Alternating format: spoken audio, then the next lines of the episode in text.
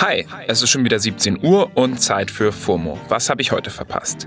Heute ist Freitag, der 3. September 2021. Mein Name ist Don Pablo Mulemba und heute geht es um den zertifizierten Liebesjungen Finstagram und die New Yorker sind Flut.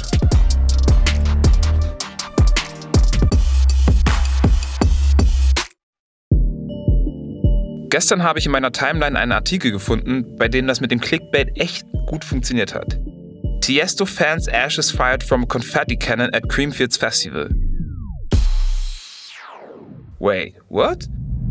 Also, Stuart Miller war ein riesengroßer EDM-Fan. Deswegen wollte er letztes Wochenende aufs Creamfit Festival gehen und dort unter anderem sein Idol sehen, den DJ Tiesto. Leider hat sich Stuart vor ein paar Wochen das Leben genommen.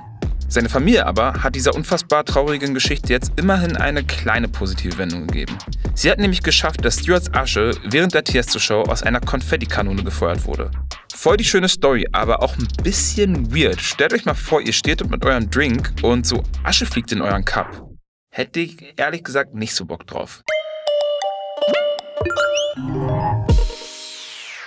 Es gibt jedenfalls nicht allzu viele MusikerInnen, die solche Fans haben. Einer davon wäre vielleicht noch Drake. Seine Fanbase ist ja schon ziemlich riesig und dürfte sich jetzt mega freuen, dass sein neues Album letzte Nacht erschienen ist. Certified Loverboy heißt es. Darüber habe ich ja im Laufe der Woche schon hier bei FOMO berichtet. Vor allem über das leicht weirde Cover mit den schwangeren Emoji-Frauen. Certified Loverboy ist das erste richtige Drake-Album seit 2018. Entsprechend hoch sind die Erwartungen. Also, wie ist das Album? Das habe ich meinen Kollegen und Musikjournalisten David Bortot gefragt. Ja, ich würde sagen, es ist ein sehr typisches Drake-Album, das einen direkt reinzieht in die Atmosphäre. Äh, es geht ja los mit einem Beatles-Sample Michelle und äh, da ist man sofort drin. Leider gibt es auch relativ früh im Album einen richtig dummen Song, Girls Want Girls heißt der, mit der sensationell dummen Line, Say that you're a lesbian girl, me too, Girls Want Girls where I'm from. Da ist man halt so, ja, okay, Junge, wie alt bist du? 15. Jedenfalls war ich da direkt abgefuckt. Und es gibt noch ein paar andere Stellen an diesem Album, die einfach nerven. Umgekehrt gibt es aber, wie natürlich auf jedem Drake-Album, auch sehr viele große Momente. Zum Beispiel die Songs End Too Deep oder Knife Talk, die gefallen mir besonders gut. Das ist so Drakes Interpretation von Houston bzw. Memphis Rap und das kann der einfach sehr, sehr gut. Auf dem Album sind viele Features, teilweise dieselben wie auf dem Album von Kanye West. Das Internet jedenfalls konnte es sich nicht verkneifen, die beiden Alben gegeneinander zu stellen. Die beiden sind nun mal die herausragenden Rap-Artists der letzten 10, 15 Jahre. Manche finden Drake besser, manche Kanye. Geschmackssache. Für mich steht fest, Drake macht Radio-Banger, Kanye ist der Künstler.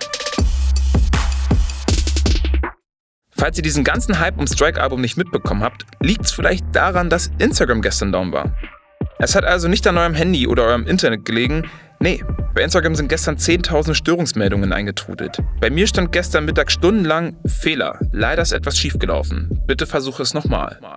Ja, habe ich. Und zwar vergeblich. Bis ich dann auf Twitter gegangen bin und gesehen habe, dass der Hashtag Instagram down getrendet ist. Und ich habe nichts anderes erwartet. Die ganzen Twitter-Hooligans haben sich natürlich direkt drüber lustig gemacht. Der Twitter-User Donnerstag hat geschrieben, warum heißt es Instagram und nicht Finstagram? Und Grünpolitiker Peter Heirat hat getwittert, liebe Hashtag Instagram Down Opfer, die ihr gerade hier rüber gespürt werden. Achtung, hier gibt es keine hübschen Bilder, sondern nur toxische Texte und viel Beef. Ja, also, dass Twitter toxischer ist als Insta, kann ich nur unterschreiben. Dafür stehe ich mit meinem Namen. Instagram hat zwar noch keine Stellung zu der Störung bezogen, allerdings sind die Probleme mittlerweile wieder alle behoben. Alle wieder happy. Aber auch nur bis ich auf dem Insta-Account der New York Times gesehen habe, was gerade in New York abgeht. Vielleicht habt ihr es auch schon mitbekommen, denn eigentlich waren alle Timelines voll damit. Auch Twitter und TikTok. In New York herrscht gerade eines der krassesten Hochwasser ever.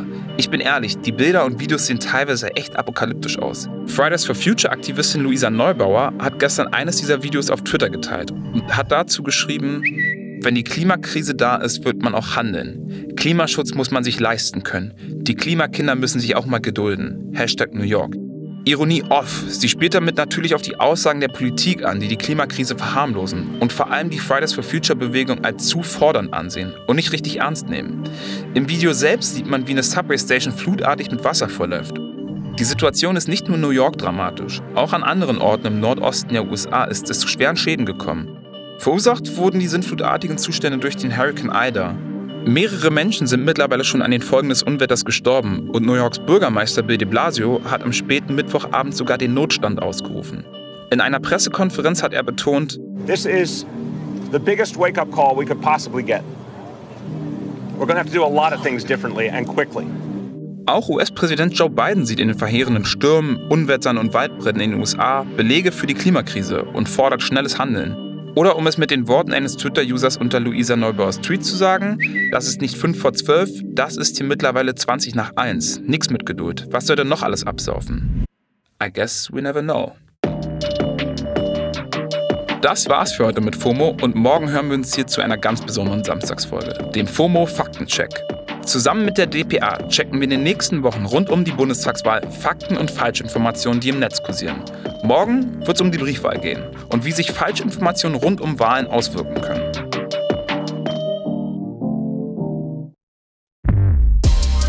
FOMO ist eine Produktion von Spotify Studios in Zusammenarbeit mit ACB Stories.